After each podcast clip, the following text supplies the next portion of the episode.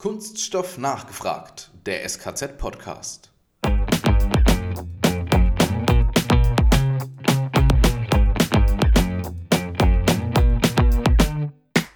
Liebe Kunststoffindustrie, ihr seid eine der Lösungsindustrien des 21. Jahrhunderts schlechthin. Lasst uns gemeinsam die klaffende Wunde der Kunststoffabfälle schließen.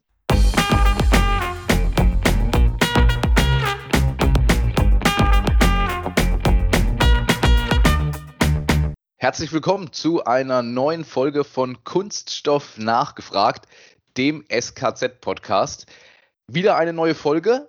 Wieder geht es um ein mega spannendes Thema und diesmal haben wir uns mal ja zwei absolute Hype-Themen äh, zu uns hier in den Podcast geholt. Und zwar geht es einmal nochmal ums Thema Recycling. Und dann haben wir uns dazu einen Gast geholt, der das Ganze in einem Startup aufarbeitet. Alex, mega cooles Thema, oder? Ja, ich freue mich besonders, dass wir jetzt hier mal in die Gründerszene mit eintauchen. Sonst haben wir immer die lang etablierten da. Gerade bei so einem Thema, das gerade echt, wir merken es an den letzten Folgen, total allen auf den Nägeln brennt, glaube ich, wird mal ein neuer Ansatz richtig interessant. Ich bin sehr Ab gespannt. Absolut richtig. Und dafür haben wir uns den Christian Schiller ans Mikrofon geholt von der Firma Zier Plus, der Recycling-Plattform oder dem Recycling-Plattform Startup. So haben wir es jetzt einfach mal betitelt. Christian, cool, dass du da bist. Toll, dass du Zeit gefunden hast. Unsere Gäste stellen sich immer ganz kurz selbst vor. Vielleicht mal zwei, drei Sätze zu dir. Wer bist du? Was machst du? Was inspiriert dich? ja, danke, Matthias, Alexander. Äh, schön, dass ich da sein kann. Also, ich bin Christian Schiller, einer der zwei Gründer von Surplus für die, die sich fragen, woher der Name, wir sagen immer, natürlich das Wortspiel Surplus, Mehrwert aus dem Englischen, aber auch Circular Plastics. Also da ist da die Nachhaltigkeit schon im Namen verankert. Ähm, ich selbst äh, ja, bin seit mittlerweile über zwei Jahren daran, Surplus äh, aufzubauen. Und äh, zuvor habe ich viereinhalb Jahre die äh, französische Mitfahrplattform BlaBlaCar in Deutschland aufgebaut. Der Name mag äh, etwas verwundern, aber es ist ein globaler Champion mittlerweile mit über 100 Millionen Nutzern weltweit und auch in den Fernbusmarkt eingestiegen. Also eine große, eine große französische Startup-Success Story. Das habe ich viereinhalb Jahre lang gemacht. Aus Deutschland heraus, aus Hamburg heraus. Da sitzen wir auch mit Surplus. Und dann bin ich ein Jahr auf Weltreise gegangen. Und da hat mich dann das Thema Kunststoffabfälle eingeholt. Ich habe zuvor nichts mit Kunststoffabfällen gemacht. Aber ja, wenn man direkt so unmittelbar in Kontakt tritt mit Kunststoffabfällen, denkt man sich natürlich manchmal, was kann man machen, um dem Thema wirklich an der Wurzel zu begegnen. Und das ist im Endeffekt der Startmoment gewesen, für mich, mich mit dem Thema intensiver zu beschäftigen. Und daraus resultierte dann letztlich auch die Gründung von Surplus im Dezember 2018 also erstmal super cool, BlaBlaCar ist natürlich jetzt jedem so, so ein Begriff irgendwo, ne? allein schon vom Name. Ähm, cool, dass, äh, dass du da dabei warst, aber dann hast du ja auch richtig die Erfahrung, was das Thema Startup äh, angeht oder ich sag mal auch neue, neue Ideen irgendwie in den deutschen Markt zu bringen. Und du hast gerade eben schon gesagt, ihr habt eine, eine total interessante Gründerstory. Ähm, was ist denn genau passiert? Wahrscheinlich hat es was mit der Weltreise zu tun. äh, ja. erzähl, erzähl gerne mal im Detail. Also es war, ähm, ich war schon knapp sechs Monate unterwegs, bin erst nach Südamerika geflogen und dann mit dem Rucksack halt durch äh, ja, rauf und runter Südamerika und dann äh, zum Abschluss meiner Südamerika-Zeit bin ich dann von Kolumbien nach Panama gesegelt. Das ist so ein klassischer Touri-Trip eigentlich, sechs Tage, Tage wunderbar durch die Karibik. Und es war am zweiten Tag auf hoher See, wenn ihr so wollt. Ähm, wir hatten gerade Flaute und dann, ich hatte meine Beine im Wasser eigentlich am, am Heck des, äh, des Segelschiffs, war so für 15 Leute. Und dann fuhren wir in so einen Algen-Plastikmüllteppich rein. Mich berührt halt was am Bein. Klar, wenn du die Beine im Ozean hast, dann, äh, dann, äh, dann springt man erstmal auf und denkt an Hai mhm. oder sonstiges. Und äh, aber es war tatsächlich so, dass und dann drehte ich mich halt um, schaute nach vorne und wir fuhren dann halt gerade durch so einen, ja, vielleicht so 30 Meter breiten und von zu beiden Horizonten spannenden Plastikmüllteppich, äh, Plastikmüll-Algenteppich sollte man sagen, weil die Algen wie ein Netz äh, Plastikmüll dann darin gefangen hielten. Und es stank auch unglaublich, weil sich ein Biofilm auf dem Plastik gebildet hatte. Und ja, wir, wir mussten da halt durch, weil führte kein Weg dran vorbei. Und das war für mich echt ein, ja, ein Schockerlebnis, weil abstrakt will man, da war mir das Plastikproblem schon ein Begriff. Nur wenn man das so unmittelbar erlebt, dann, äh, dann macht es was mit einem. Und es hat mich auch danach nicht mehr losgelassen. Denn als passionierter Wassersportler, insbesondere Surfer, äh, ist es einem irgendwie immer nah, das Thema, dass man sieht es ja einfach, dass äh, anders als beim CO2 sieht man den Plastikabfall in den Weltmeeren und fragt sich, mein Gott, warum machen wir eigentlich nichts Vernünftiges aus diesem tollen Wertstoff Kunststoff? Cool. Also eigentlich eine, eine klassische Gründerstory, ne? Auf ein Problem direkt gestoßen. Es ist quasi wörtlich am Bein gespürt und dann angepackt und überlegt, wie man es lösen kann. Sehr cool. Ja, wobei, also das ist, wird dann manchmal etwas verklärt in diesen Gründerstories. es war nicht so, dass ich dann auf dem Boot saß und sage, okay, jetzt gründe ich Surplus, sondern es war einfach nur die Beschäftigung mit dem Thema, Alex. Ja, ich dachte halt, okay, ähm, welche Möglichkeiten gibt es denn? Und ähm, dieses Thema ist natürlich sehr stark im NGO-Bereich mit den Cleanups, mit den Öffentlichkeitsthemen. Aber wenn man das Thema wirklich von der Wurzel sich betrachtet und fragt, was kann man wirklich fundamental tun, dann kommt man schnell dahin, man muss, man muss an die, letztlich an die Funktionsweise des Kunststoffmarkts ein bisschen ran. Und tatsächlich ist daraus dann in tieferer Beschäftigung dann und Digitalisierung dann die Geschäftsidee von Surplus geboren. Und das ist jetzt aber genau der Punkt oder das, was es jetzt dann nochmal interessant macht, wie kam es jetzt dann dazu, dass du als Nicht-Kunststoffler, sage ich mal, dich in den Markt eingearbeitet hast und ähm, was genau macht jetzt eure Plattform in diesem Zusammenhang? Also was, was, was kann ich da oder welchen Mehrwert habe ich dann praktisch, wenn ich ja. eure Plattform nutze? Ja, also es ist tatsächlich dann ähm, klassische, dann wiederum klassische Gründerstory weil ich kam also im Juli 2018 nach Deutschland zurück. Ich hatte meinen Job gekündigt vorher, war ein Jahr unterwegs, kam zurück und dann so die Frage, was nun? Ich hatte ja viereinhalb Jahre in der Mobilität gearbeitet, digitale Plattform, da bot sich an, digitale Plattform vielleicht für im Mobilitätsbereich sich weiter anzuschauen. Auch die E-Scooter kamen damals gerade, das war so ein Thema. Aber ein befreundeter, ja, ein Kumpel von mir, der auch in der Gründerszene sehr aktiv ist, der Christian Siegmund, ähm, Gründer von Wild Plastic, der hat, wies mich dann auf ein Programm hin, das nannte sich Entrepreneur First. Das kam damals ganz frisch nach Deutschland. Das ist ein britischer Risikokapitalgeber, ähm, unter anderem finanziert von dem Gründer von LinkedIn, ähm, die sich so eine Art Geschäftsidee, nicht nur so eine Art, eine Geschäftsidee aufbauen, auf dem, vor dem Hintergrund so eine Art Speed-Dating für Gründer zu machen. Die sagen sich, wir holen 50 Leute zusammen in einem Raum für ein halbes Jahr und am Ende des halben Jahres äh, präsentieren sie dann ihre Geschäftsidee und wenn die uns gefällt, dann investieren wir. Und ähm, ich hatte dann gedacht, ja, warum eigentlich nicht? Ähm, ich hatte ja gerade mehr oder weniger Zeit und habe mich dann dafür beworben und dann reinkommen. Da habe ich dann auch meinen Mitgründer Volkan kennengelernt. Seines Zeichens Softwareentwickler, Blockchain, rauf und runter, also alles, was man sich wünscht in einem Mitgründer, technischen Mitgründer.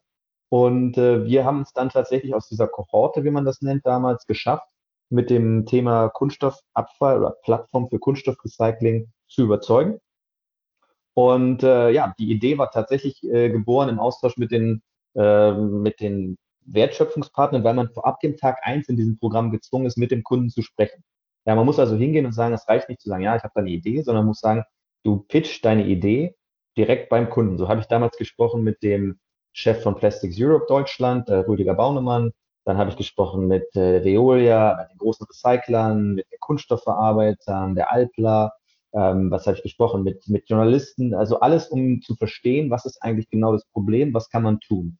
Und ja, die Rückmeldungen waren super positiv, weil ähm, einfach im ersten Schritt ganz viele, gerade von der kunststoffverarbeitenden Industrie, auf uns zurückkamen und ganz offen gesagt haben, Herr Schiller, also das Thema Recycling haben wir jetzt ein bisschen stiefmütterlich betrachtet die ganzen Jahre und jetzt äh, kommt der Druck aber immer mehr.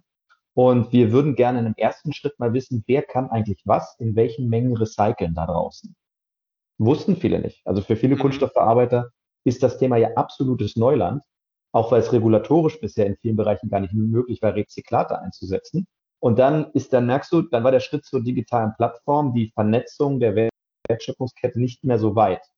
Ja, und dann natürlich mein Background in digitaler Plattform hat mir natürlich geholfen. Und das hat den Investoren dann auch sehr gut gefallen, mit dem Programm, weil sie sagten, okay, ihr habt zum einen die Regulatorik auf eurer Seite. Ja, das Verpackungsgesetz warf ja schon seinen Schatten voraus, ne? 1.1.2019. Mhm. Dann meine, meine Plattformexpertise im Digitalbereich. Volkan ist, wie gesagt, Softwareentwickler durch und durch. Lustigerweise auch, oder der Zufall will es, seine Eltern, er kommt aus der Türkei, und seine Eltern betreiben in der Nähe von Ankara ein PVC-Fensterrahmen-Extrusionsgeschäft. Also insofern haben wir tatsächlich Kunst, Kunststoff fast schon in der Familie. Und, äh, und ja, und dann sind wir mit dieser, mit dieser Idee Rezyklate Handelsplattform an den Start gegangen haben das dann aufgrund des Feedbacks von unseren Wertschöpfungsteilnehmern noch erweitert um die Komponente Abfall, weil halt oft gesagt wurde, Herr Schiller, Rezyklate Handelsplattform ist das eine, aber wir müssen ja letztlich auch den Nachweis führen, aus welchem Abfallstrom kam das Rezyklat. Stichworte Post-Consumer versus Post-Industrial. Und insofern muss man eine, eine Plattform, die erfolgreich sein will im Rezyklatemarkt, kann das Abfallthema nicht außen vor lassen. Insofern, genau das macht äh, Surplus, Matthias, um das mal auf den Punkt zu bringen. Also es ist eine Handelsplattform, die Kunststoffabfälle und Rezyklate dann handelt, und zwar sowohl aus dem Post-Consumer-Abfallstrom als auch aus dem Post-Industrial-Abfallstrom. Und dann muss man sich das vorstellen wie eine Art ja, äh, Beschaffungsplattform, professionelle Beschaffungsplattform für die Einkäufer von Kunststoffverarbeitern und den Brand-Owner dahinter. Sie spezifizieren ihre Einkaufsmengen, können sich Lieferanten angucken, können auch sagen, welche Lieferanten dürfen auf meinen Vertrag pitchen, wenn ihr so wollt. Und, äh, und wir bringen somit so Transparenz und Zuverlässigkeit in die Beschaffung von Kunststoffrezyklaten. Jetzt muss ich einmal ganz so ein bisschen so kniefieslich nachhaken.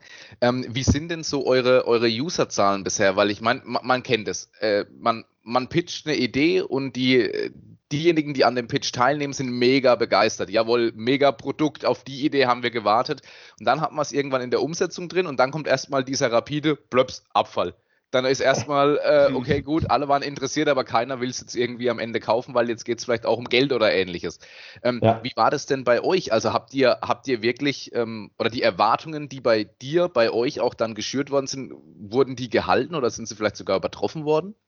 Äh, mit äh, Sachen Nutzerzahlen auf jeden Fall übertroffen. Äh, da, da komme ich gleich auch noch zu, auch weil da Corona tatsächlich mit einem lachenden und einem weinenden Auge bei uns eingeschlagen hat als digitaler Plattform. Ne? Alle mhm. mussten ja zu Hause bleiben. Das ist ja auch in der Kunststoffindustrie nicht äh, spurlos vorübergegangen, aber es ist natürlich die große Stunde der Digitalisierung jetzt auch gerade äh, Corona. Ähm, aber also was du beschreibst, dass nach dem ersten Hype auch eine gewisse Ernüchterung eintritt. Ähm, also wir hatten das eigentlich schon von Anfang an auf dem Schirm, dass äh, anders als im B2C-Bereich, ne, wo sowas wie Blablacar du mit Konsumenten sprichst, wenn du mit Einkäufern und, äh, und Vertrieblern sprichst, dann nichts anderes sind ja die Ansprechpartner unserer Software, dann begegnet einem da doch erst nach dem ersten Schritt eine gewisse Skepsis. Und einfach auch, weil man, man ist gewachsen in seinen Prozessen, man kennt es, man weiß, wie man Kunststoffe beschafft. Ja, im Neuwarebereich ist das ein klares Thema. Im Rezyklate-Thema war das insofern ein gewisser Türöffner, weil eben für viele Kunststoffverarbeiter das Thema neu war. Aber dennoch, wenn man es dann ans Eingemachte geht und sagt, okay, dann lasst uns jetzt doch mal eine Beschaffungsplattform bauen. Lasst uns, eu, lasst uns euch helfen, das Thema Rezyklate verlässlicher und, ja, und auch qualitätssicherer zu, äh, zu bekommen. Und dann merkt man schnell so, oh, okay, ähm, ihr macht also mehr als nur eine, ein schwarzes Brett, sage ich jetzt mal, wo es nur um Matching geht und dann rufe ich da an und alles ist wie beim Alten, sondern ihr wollt wirklich ran an den Prozess in unserem Unternehmen, wie wir tonnenweise Kunststoffe äh, uns beschaffen. Und genau, und dann sage ich immer, ja genau, das wollen wir. Und dann, dann ist so, oh, okay, äh, also da muss ich erstmal mit meinem Chef sprechen. Oder äh, dann, und das ist sozusagen, aber das ist auch, das war auch jetzt nicht keine Überraschung für uns, dass man in einem B2B-Umfeld, wo wir jetzt unser Unternehmen gründen, das ist jetzt kein, äh, du, du tauchst auf, packst ein bisschen Geld auf deine Facebook-Kampagnen und Google-Kampagnen und schon geht das Ding durch die Decke. Das war uns von Anfang an klar, dass das bei dem Thema garantiert nicht so sein wird. Insofern waren wir vorbereitet auf die Skepsis. Was uns dann überrascht hat, kann ich offen sagen, war Corona, März 2020. Also schlug ja ein wie die Bombe auf den Recyclingmarkt auch. Mit, mit im Downcycling-Recyclingmarkt auch wirklich mit wirklich existenzgefährdende Bedingungen für viele Kunststoffrecycler, weil sie halt merkten, selbst in den Absatzmärkten, wo ich bisher meine Downcycling-Rezyklate absetzen konnte, brach mir mein Abnehmer weg, weil die Neuware auch in den Rezyklatqualitäten ähm, jetzt günstiger wurde.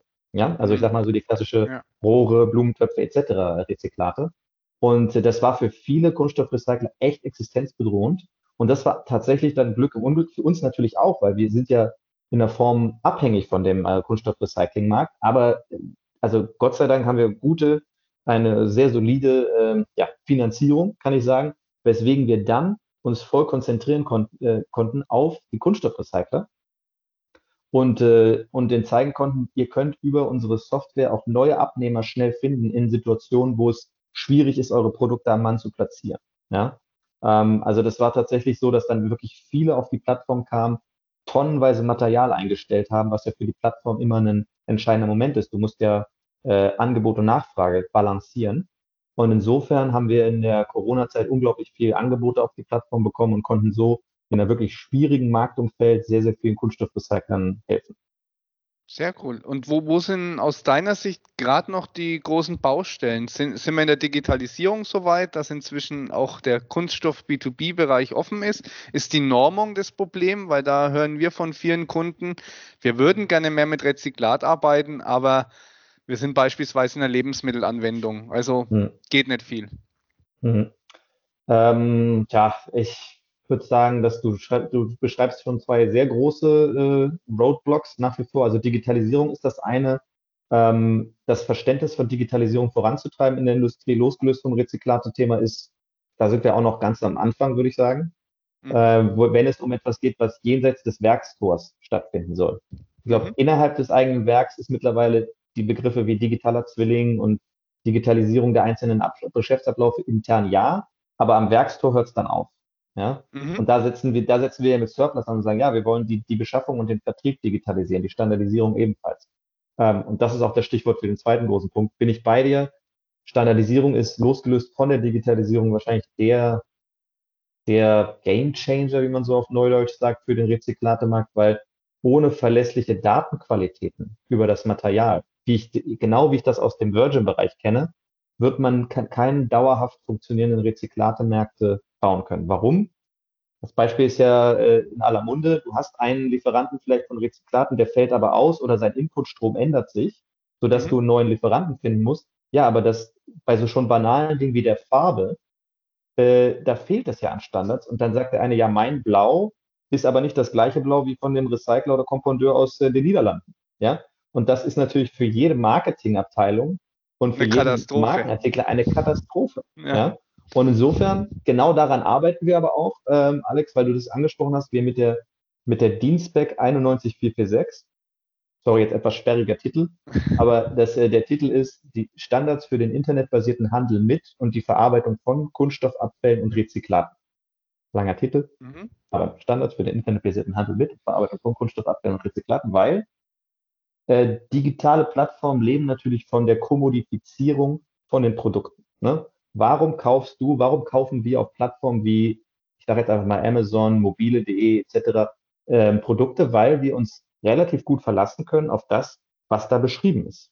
Ja? Mhm. Und ich kann mir auch Bewertungen angucken, ich kann auch Reklamationen managen, ich kann also, ich habe genügend Vertrauen, dass ich sage, ich kaufe jetzt ein Produkt, das auch durchaus mal mehrere tausend Euro wert sein kann, über eine digitale Plattform. Und das geht eben, weil diese Standards da sind. Und wenn die Standards fehlen, dann handelt man nicht. Dann handelt man aber weder im digitalen noch im, in der Realwirtschaft. Ja, das ist ja, ja. eins der Probleme. Das beschreiben ja eure, die Mitglieder beim SKZ auch, dass du denkst, ja, äh, ich würde ja gerne, aber die Verlässlichkeit ist das Problem. Ja, Standardisierung, die Verlässlichkeit. Genau daran arbeiten wir, denn ohne Standards, meine ich, Alex, ist, ähm, gibt es keine, keine Zukunft für den Rezyklatemarkt oder keine, skalier keine skalierbare Zukunft des Rezyklatemarkts. Ja. Und da du den Gesamtnamen der Dienstback kennst und den so fehlerfrei aussprechen kannst, äh, seid ihr bestimmt oder bist du bestimmt auch in, äh, ja, ich sag mal, in, in dem DINORM-Ausschuss mit drin dabei oder ihr, ihr bringt euch da sehr aktiv ein. Sehe ich das richtig? Das ist richtig, also Matthias, wir haben sie sogar initiiert. Also wir haben die große Ehre, die, diese, diese Dienstback äh, initiiert zu haben. Das haben wir damals im im Juli angetriggert letztes Jahr, einen, den Geschäftsplan veröffentlicht. Also vielleicht für die Hörerinnen und Hörer ja interessant. Man kann ja so mit so einer Dienstback ans DIN rantreten und sagen, ich möchte jetzt gerne einen Standard schreiben. Was ist eine Dienstback? Kurz nochmal zur Erklärung. Es ist eine Vornorm, die man, die man dann wählt als Konsortium aus der Industrie, Wissenschaft, wenn man sagt, wir haben ein so dringendes Problem, dass wir nicht drei, vier, fünf Jahre warten können, sondern wir bringen gleich eine Art Vorstandard, eine Vornorm auf den Markt die ist dann sechs Jahre lang gültig und wird dann in eine richtige Norm übertragen. Aber es ist schon, wie das der ein oder andere kennt, das ist schon eine richtig verlässliche Standardisierung, sieht auch genauso aus wie ein Normungsdokument. Und das haben wir dann äh, gepitcht im letzten Sommer. Und dann haben sich äh, 15 äh, Teilnehmerinnen und Teilnehmer gemeldet, also Institutionen, unter anderem auch das SKZ. Vielen Dank an der Stelle für die Unterstützung. Äh, und ähm, wir haben also aus der gesamten Wertschöpfungskette ab der Stufe Sortierung, äh, Aufbereitung der Abfälle, Kompoundierung und dann Packaging, Filmherstellung bis hin wiederum zum, bis zur Wissenschaft, alles, alle da, um einen neuen Standard oder Next Level Standard für den Markt zur Verfügung zu stellen. Weil die Diskussion, vielleicht äh, das abschließend für den Moment. Die Diskussion im Bereich Standardisierung, die ist ja im vollen Gange auf der europäischen und deutschen Ebene.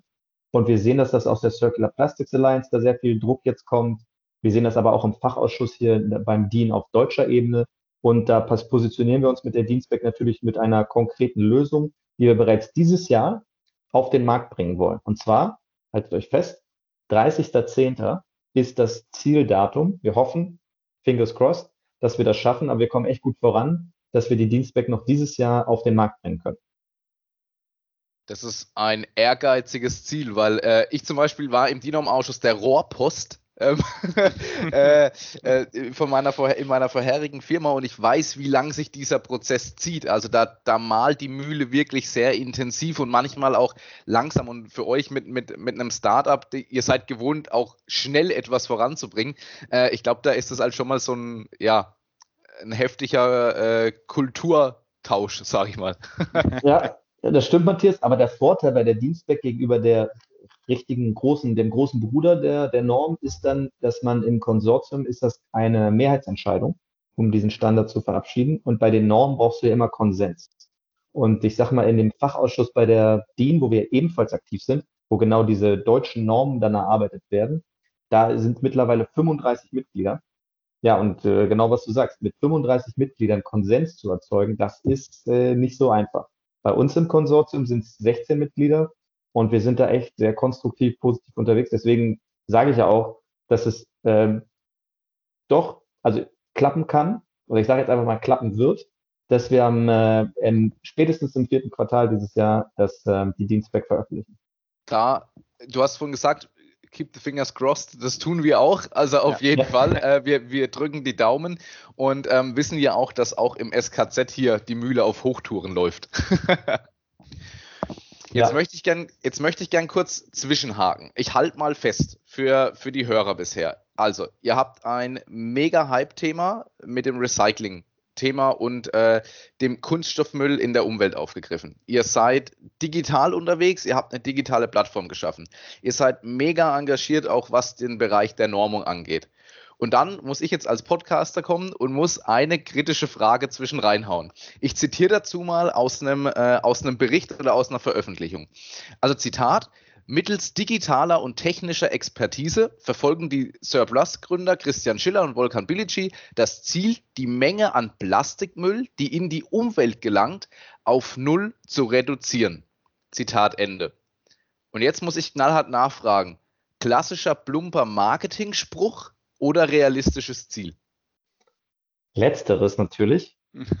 denn, äh, Begründung. Denn, äh, ja, also das, das ist, also dieses Ziel verfolgen wir. Das ist, äh, die Frage ist sozusagen, wie holprig ist der Weg dahin? Ja, und ist es machbar? Aber ich, ich will mal ein Gegenbeispiel zitieren, wo es für uns ja fast schon selbstverständlich ist, dass es gelungen ist, Plastik ab, Plastik aus der Umwelt rauszuhalten. Das ist das System der Pfandsammlung im PET-Bereich. Ja? ja? Man hat dem Abfall einen Wert gegeben, konkret ist das, das ja 25 Cent. Ähm, die äh, Leakage-Zahlen von PET-Flaschen aus der Pfandsammlung in die Umwelt, ich glaube, die letzten Zahlen, die ich kenne, liegen unter einem Prozent in Deutschland. Ja? Also da, da, hat man, da hat man gezeigt, wie man mit dem Wertstoff Kunststoff wirklich vernünftig umgehen kann. Man gibt dem Abfall einen Wert. Und das, Matthias, ist ja genau der Ansatz von Surplus, dass wir sagen, das Problem ist einfach, dass die Nachfrage nicht da ist nach den recycelten Kunststoffen und die die Produkte, die auf dem Markt sind, so schlecht recycelbar sind. Also müssen wir uns doch mit an, an technische Lösungen kümmern und die einerseits die Nachfrage generieren und aggregieren, das macht Surplus, und gleichzeitig Hilfestellung geben, dem Markt zu zeigen, wo ist denn Recyclingpotenzial in den Abfallströmen? Weil wenn du das kannst, und dafür sind digitale Plattformen natürlich ideal, du zeigst also einerseits, wo die Nachfrage ist und du zeigst, wo sind die Mengen auch im Abfallbereich, dann werden sich Kunden sowohl im Bereich die sich fürs mechanische Recycling interessieren, fürs chemische Recycling oder noch ganz andere Recyclingverfahren, werden sich dann äh, auf uns zukommen und sagen, wir interessieren uns für gewisse Kunststoffabfälle.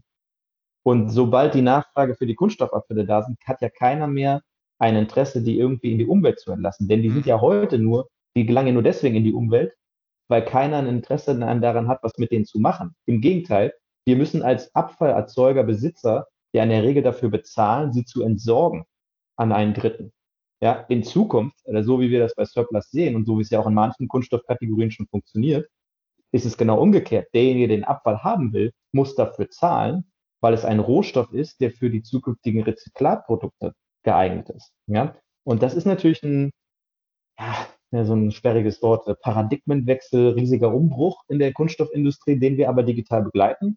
Und insofern bleibt es 100% das Ziel, mit Surplus dahin zu gehen, wo die Abfälle sind.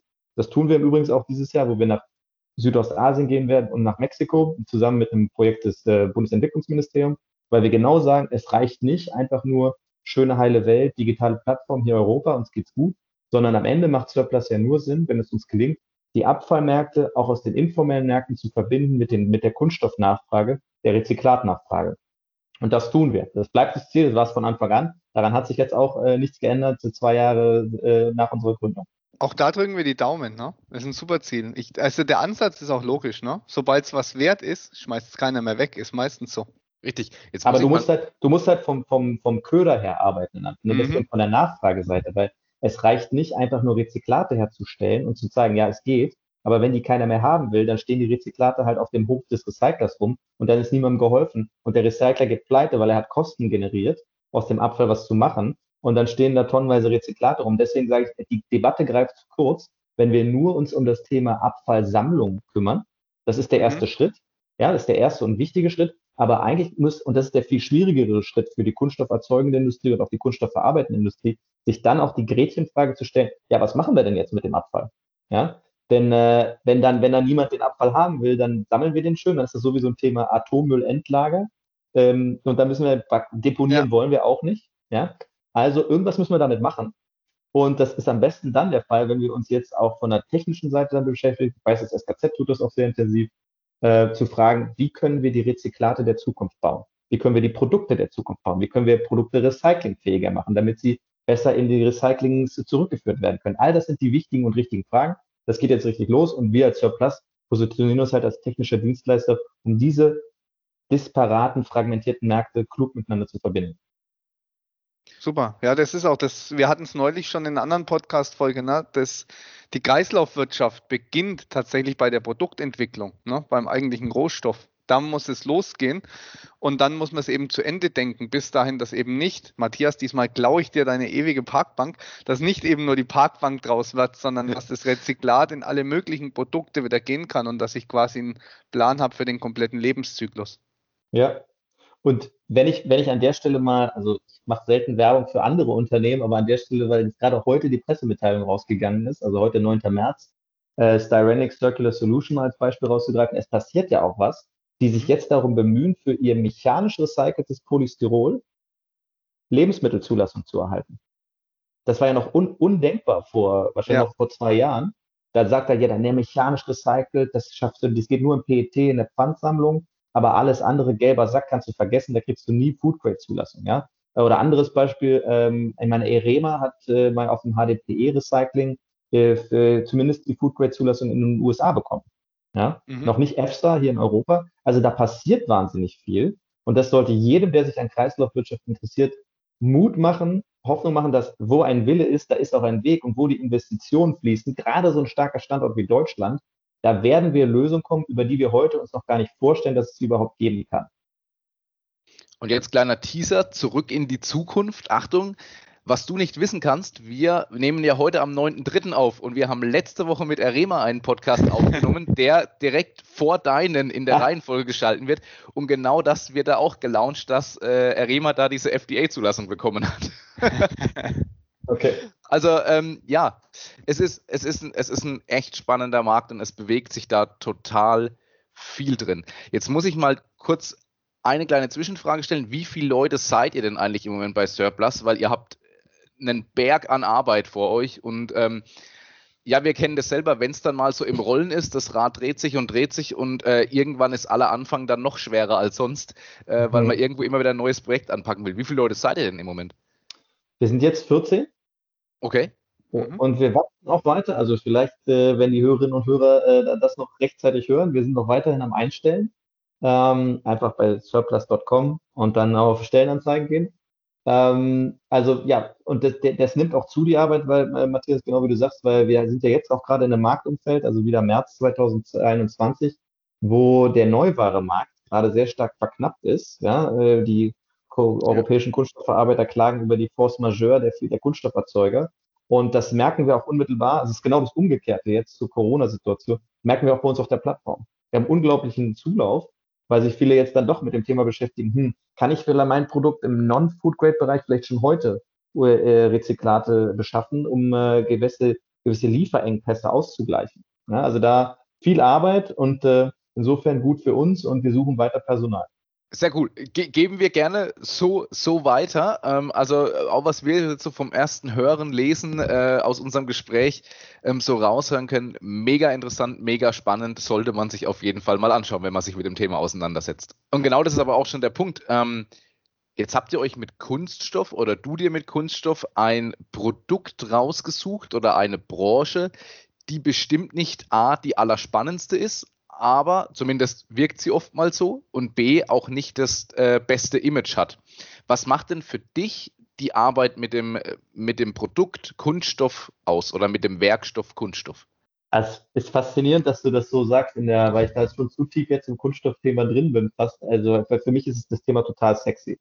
Ja, äh, also ich finde find Kunststoff, ich finde Kunststoffe faszinierend und wenn man sich nur mal das Beispiel jetzt von der Perseverance und der Marslandung überlegt, ich meine, ohne Kunststoffe unmöglich. Ja, und ähm, das ist aber lustig, dass du es sagst, Matthias, weil auch, auch Investoren, als wir losgelegt haben, haben gesagt, boah, Recycling, Kunststoffe, das ist ja, nee, also das ist, das ist kein interessanter Markt, das ist, nee, und schlechte, schlechtes Image. Und dann aber, hört, hört, äh, du, der Begriff wechselte sich dann plötzlich innerhalb von, ja, ist weniger als zwei Jahren. Und plötzlich sprach man nicht mehr von Recycling, sondern von der Circular Economy. Mhm. Und das Thema ist ein Boom-Thema, kann ich euch sagen, auch auf Seiten der, der Risikokapitalgeber und Investoren. Die sagen, das ist eine der Zukunftswachstumsfelder, ähm, wo, es, wo, wo es wirklich noch unglaublich Effizienzgewinne möglich sind. Und das ist ja, sind ja genau die Märkte, die für Investoren spannend sind. Deswegen, ich sage auch immer zu meinem Team, wir können als Startup in uns in einem Markt positionieren, wo ein total toller Wertstoff mit einem sehr schlechten Image Eben, teilweise zu Recht, weil wir haben uns um die App-Fälle einfach nicht gekümmert in der Vergangenheit.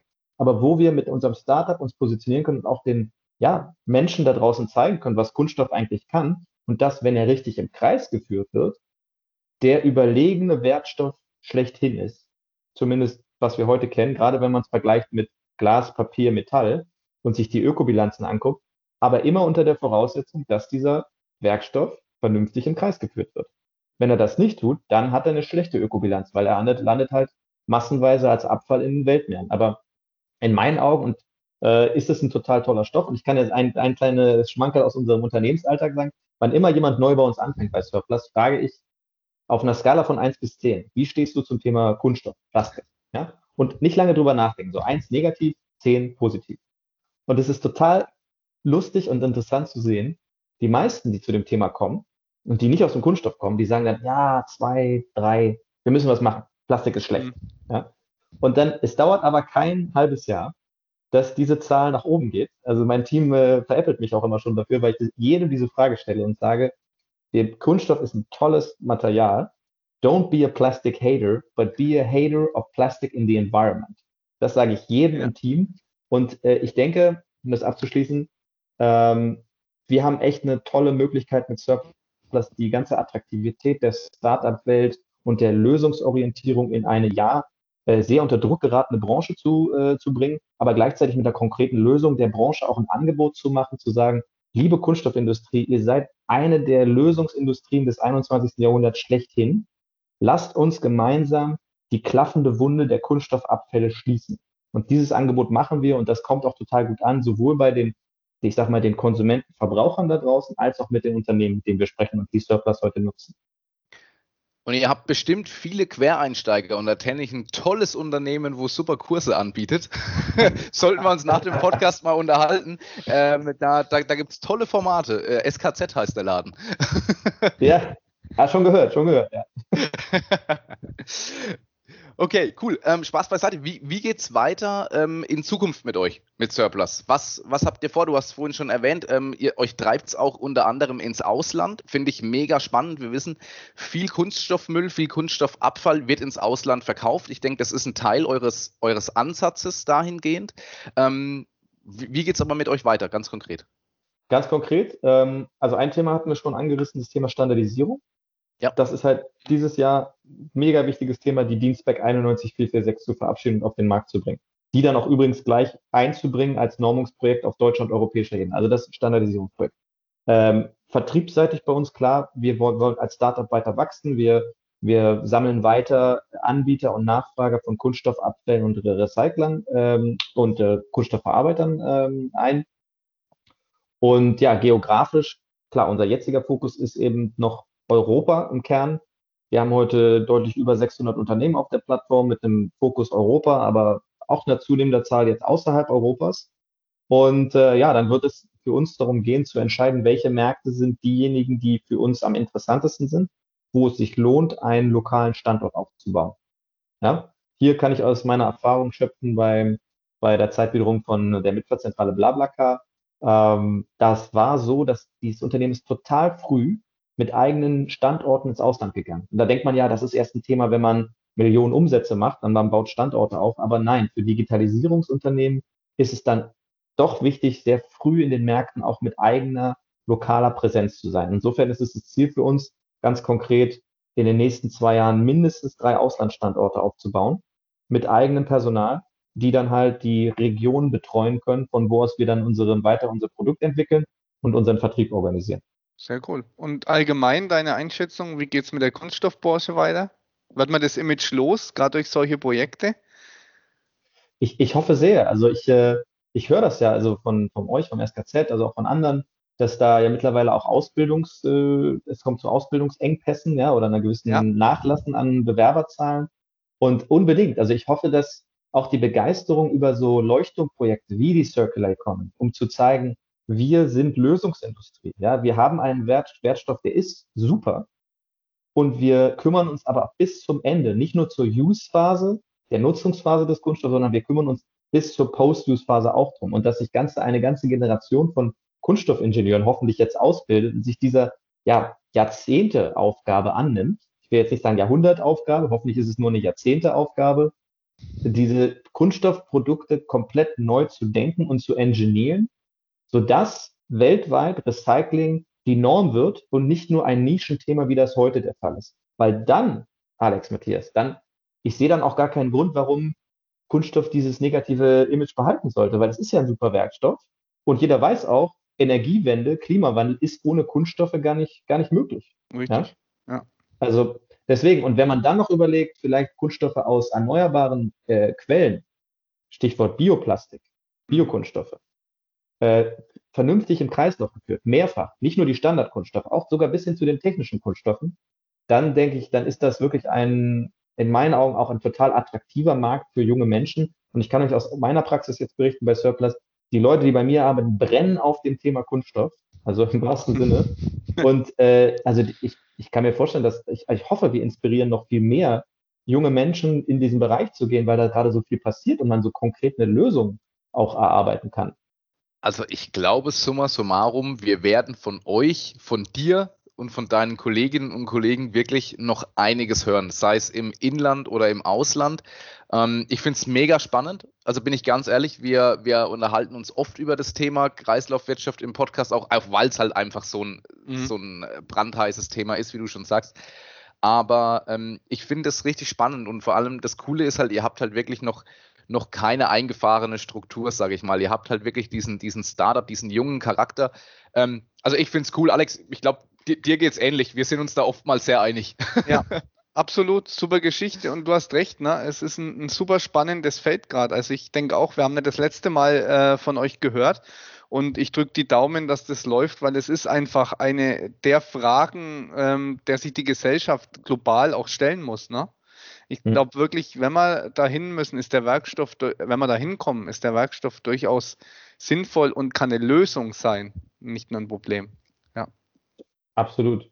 Also, und man sieht es ja in der Corona-Pandemie, um das äh, auch nochmal hier zu sagen, ne, ohne, wo, wo wären wir in der Bekämpfung der Pandemie ohne den Werkstoff, Werkstoff äh, Kunststoff?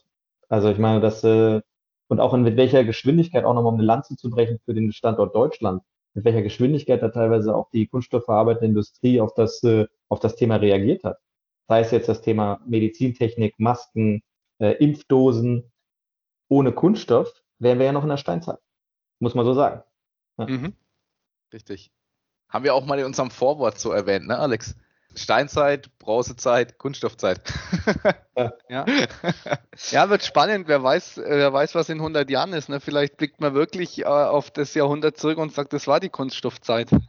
Ich hoffe, man blickt zurück, Matthias, Alex, dass man wie vielleicht auf die erneuerbaren Energien, äh, dass man sagt, vor 20 Jahren waren die ja auch super nischig. Ja, und man sagte, ja, uns zu teuer und die, die Technologie ist nicht skalierbar.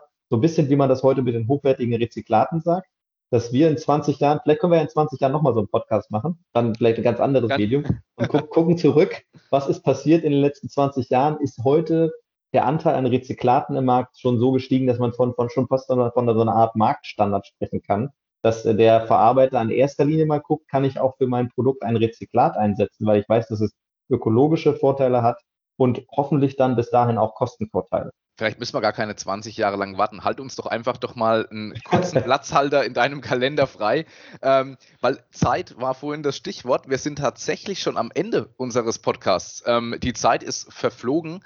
Äh, Christian, vielen Dank an dich für, für deine Zeit, ähm, für die Lust dran, bei uns am Podcast teilzunehmen und für deinen, ähm, ich nenne es mal, brennenden Enthusiasmus für, den, für das Produkt Kunststoff und äh, für das Thema Recycling auch.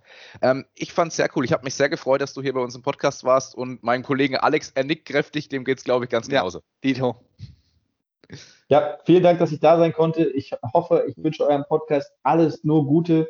Wie gesagt, wir müssen die Botschaft nach draußen tragen, dass äh, Kunststoff ist Teil der Lösung und nicht des Problems, wenn wir es richtig angehen. Ja, ich habe mir gerade auch im Kalender schon mal eine Wiedervorlage so für 2040 eingestellt. okay. Sehr gut. Bleib, Christian, bleib uns noch in der Leitung, ja. denn Alex, ähm, für uns bleibt zum Schluss dann noch eins. Kunststoffwissern zur Selbstverteidigung.